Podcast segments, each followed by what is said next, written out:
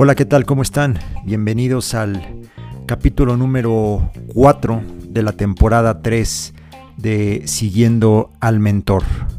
Eh, mi nombre es Edgar Medina y pues les doy la bienvenida. Gracias por estar escuchando este podcast. Eh, el día de hoy vamos a revisar un libro, las anotaciones que he hecho en un, en un libro, estas anotaciones, pues después de leer el libro, eh, anotaciones de valor que espero te sean útiles en tu crecimiento personal. Este podcast principalmente es lo que pretende acompañarte en ese proceso de crecimiento personal, más que otra cosa. Y el día de hoy el libro eh, se llama Cómo trabaja Google. Está en español, escrito por Eric Schmidt y Jonathan Rosenberg. Es un libro del 2014, 2015 más o menos. Y Eric Schmidt en algún momento fue el director general de Google. Y Jonathan Rosenberg fue, según el libro, vicepresidente de productos. Entonces, bueno, dos personas que trabajaron, eh, me parece, más de 10 años o 10 años mínimo en Google, pues nos hablan de, esta empresa y este libro podría parecer que solamente le interesa a personas que están en el mundo de la tecnología o del mundo digital, internet, eh, eh, sistemas informáticos, ingenieros. Pero no, al final este programa se llama Siguiendo al Mentor y pienso que en este libro tenemos muy cerca dos mentores, se puede decir Eric, Schmidt y Jonathan Rosenberg, y que pues lograron ciertos resultados interesantes en Google, trabajando en Google, y nos transmiten eso, como cómo eh, o cuál es el marco en el que se estuvieron moviendo para llegar a esos resultados y bueno, eso nos puede servir en nuestra vida profesional o si tenemos un negocio o si queremos eh, montar un, negocio o estemos empleados en, alguna em, empresa, nos puede servir todas las ideas que, aquí, que aquí vienen. Es un libro muy completo, bastante completo, de esos libros que se pueden seguir leyendo a través de los años y se van sacando nuevas eh, perlas de conocimiento siempre. Eh, como recordemos, la temporada 3 de este programa, Siguiendo al Mentor, está enfocada a la incomodidad, ¿sí? a esos eh, momentos o, lapsos o periodos de nuestra vida que tenemos algo incómodo, ¿no? Que hay algo incómodo. Y hablando obviamente de crecimiento personal, ¿no? Y que nos hace pues que tengamos que expandir un poco nuestra, eh, nuestra visión o nos tengamos que expandir para resolver nuevos problemas, ¿no? Eh, que nadie te enseña, nadie te enseña cómo resolverlos, pero que se te van presentando y pues es la vida, ¿no? Es la vida y que, y que de alguna manera te tienes que ayudar de... Siempre es bueno ayudarse, ¿no? Y los libros es un buen, una muy buena herramienta para ayudarse en, ese tipo de, situación, en cualquier situación. Y bueno, al final un libro no, no es... Eh, no, requiere una inversión económica muy grande. Eh, ah, podemos leer libros en bibliotecas en internet.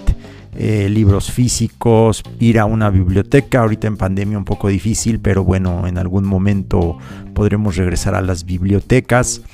Y eh, pues obviamente eso, eso nos ayuda. Pero bueno, no quiero hacer más largo el capítulo, ah, vayamos al libro de cómo trabaja Google. Y en especial seleccioné una, un capítulo, es ya casi al final, de hecho es como que la conclusión de este libro pero que nos puede servir a todos, como te decía, ya sea que te dediques a la tecnología, tengas un negocio, seas un profesionista, no eh, vayas a estudiar alguna carrera, cualquier cosa, si tú quieres eh, crecer eh, personalmente te va a servir estas, estas ideas. Entonces, el capítulo de hecho se llama, y, y volviendo al tema de la incomodidad, se llama Imagina lo inimaginable. ¿sí? Ya de entrada ponerse a imaginar cosas buenas o cosas nuevas más bien, eh, muchas veces resulta incómodo hasta cierto punto porque son eh, muchas veces son cambios que, que, uno ve que tiene que hacer. Entonces al imaginarse, al hacer ahí ciertos eh, dibujos, esbozos de lo que queremos lograr, pues nos puede resultar un poco incómodo, ¿no? Entonces ahí viene un poquito la, la incomodidad.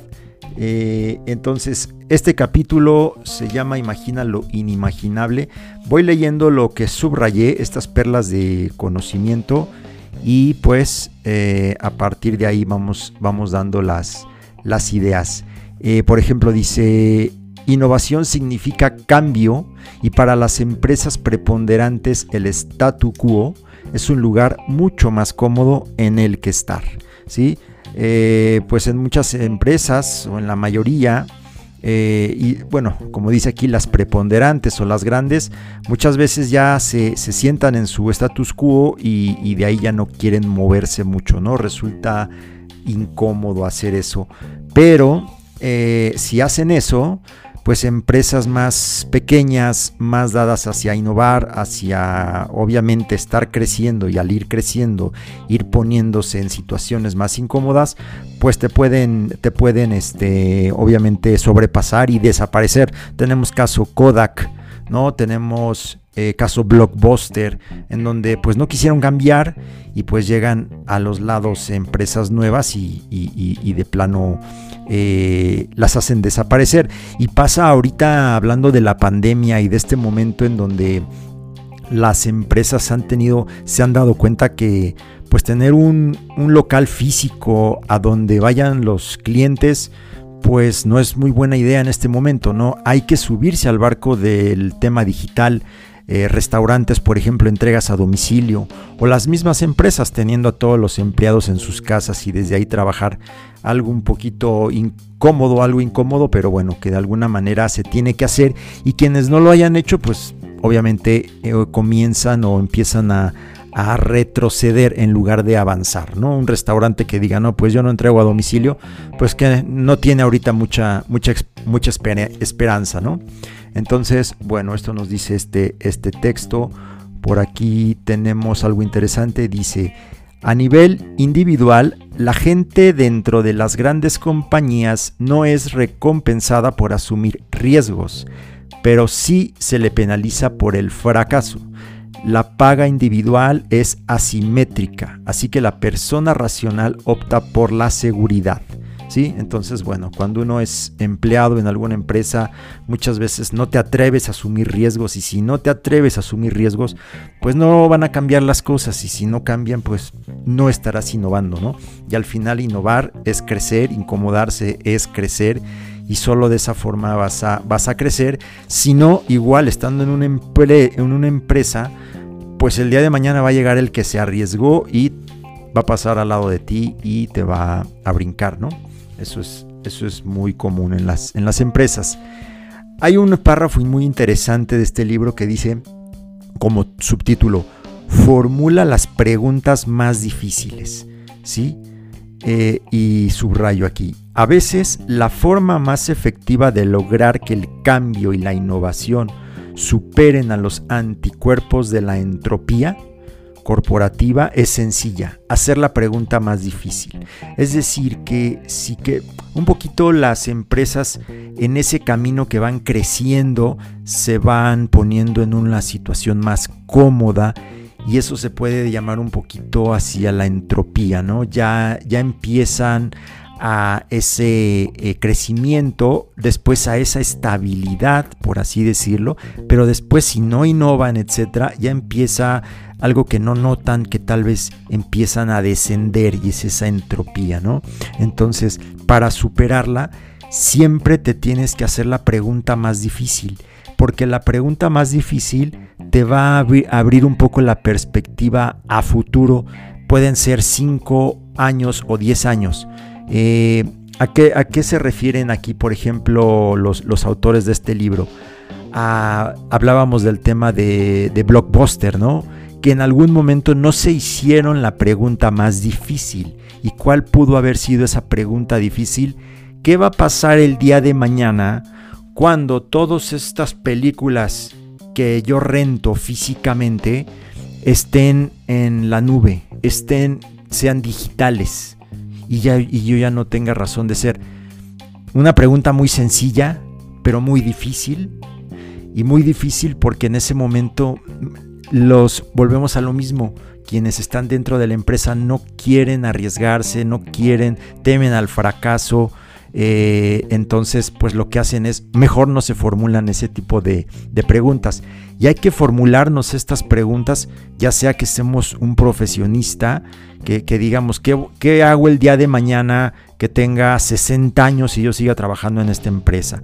¿Qué hago el día de mañana que lo que estoy haciendo actualmente ya no sea una actividad tan demandada, ¿no? A lo mejor soy un abogado ¿Qué hago? Bueno, ahorita sucede mucho, en algún momento podríamos hablar de temas como blockchain eh, o temas de estas nuevas redes en donde se están logrando contratos digitales, en donde eh, los servicios de terceros salen sobrando, como un notario, ¿no? Eh, a largo plazo, estos crear contratos inteligentes en una blockchain pueden hacer que se tenga, se tenga que prescindir de un notario. Entonces un notario en este momento puede hacerse la pregunta, ¿qué vamos a hacer el día de mañana si todo ya va a suceder en línea? ¿Sí? Si el contrato de tal bien inmueble ya se va a reconocer en línea y pues no se va a necesitar un tanto de mi arbitraje, ¿no?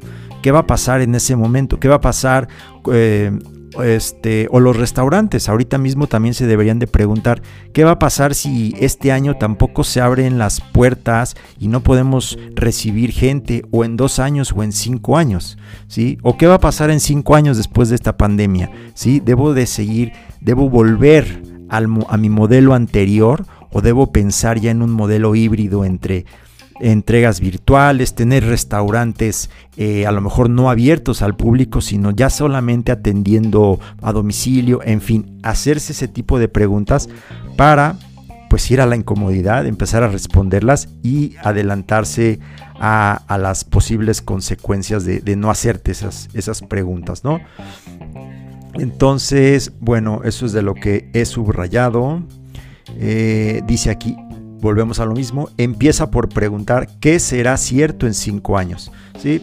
Es bueno ese ejercicio. Además, esos ejercicios como individuos o como empresas nos los tenemos que hacer en este momento que a lo mejor no tenemos el problema enfrente, pero siempre hay que estarnos haciendo estas preguntas incómodas, entre comillas, porque estamos en un ambiente controlado, ahorita no tenemos el problema enfrente, eh, lo que dicen aquí los autores, estamos, eh, cualquier incomodidad va a provenir del fuego amigo, ¿sí?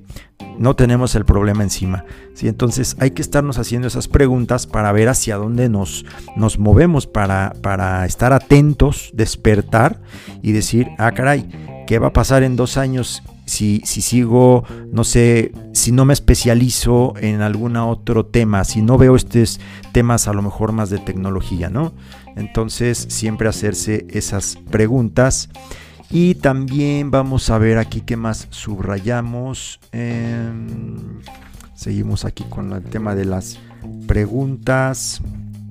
Vamos a ver. Eh, pues básicamente esa es la idea que, quería, que quería hacerles hacerles reflexionar y en las que yo les estoy reflexionando con este libro, el cambio, hay que estar abiertos al cambio, hacernos preguntas que nos motiven al cambio, a abrir esa zona de confort, eh, expandirla y empezar a sentirnos cómodos en lo incómodo. Al final, de hecho, eh, este libro dice, para algunos esto es escalofriante para nosotros, o sea, hablando de, Google, para nosotros es inspirador. ¿sí? Entonces hay que cambiar también un poquito el paradigma y decir, bueno, el cambio no es tan malo, vamos a, verlo como un proceso eh, en donde me voy a sentir cómodo, aunque es incómodo, bueno, yo voy a, a, tratar de sentirme cómodo. ¿Por qué? Porque ahí está el cambio, ahí está la innovación, ahí está mi crecimiento, ¿sí? Eso es lo más, lo más interesante. Entonces, bueno, los invito en la descripción del podcast, les voy a dejar el link hacia este libro, está en español, eh, cómo trabaja Google. Espero que les hayan gustado las ideas que, trabajamos, estos eh, textos que he subrayado y que son ideas de, valor para todos. Eh, y nos falta un capítulo, eh, espero no tardar, demorar mucho, el capítulo 5, en donde vamos a hablar de otro de, otro de los libros que, que ya hemos comentado, algunos textos, párrafos para tu crecimiento personal. Siguiendo al mentor Edgar Medina, muchas gracias y hasta la próxima.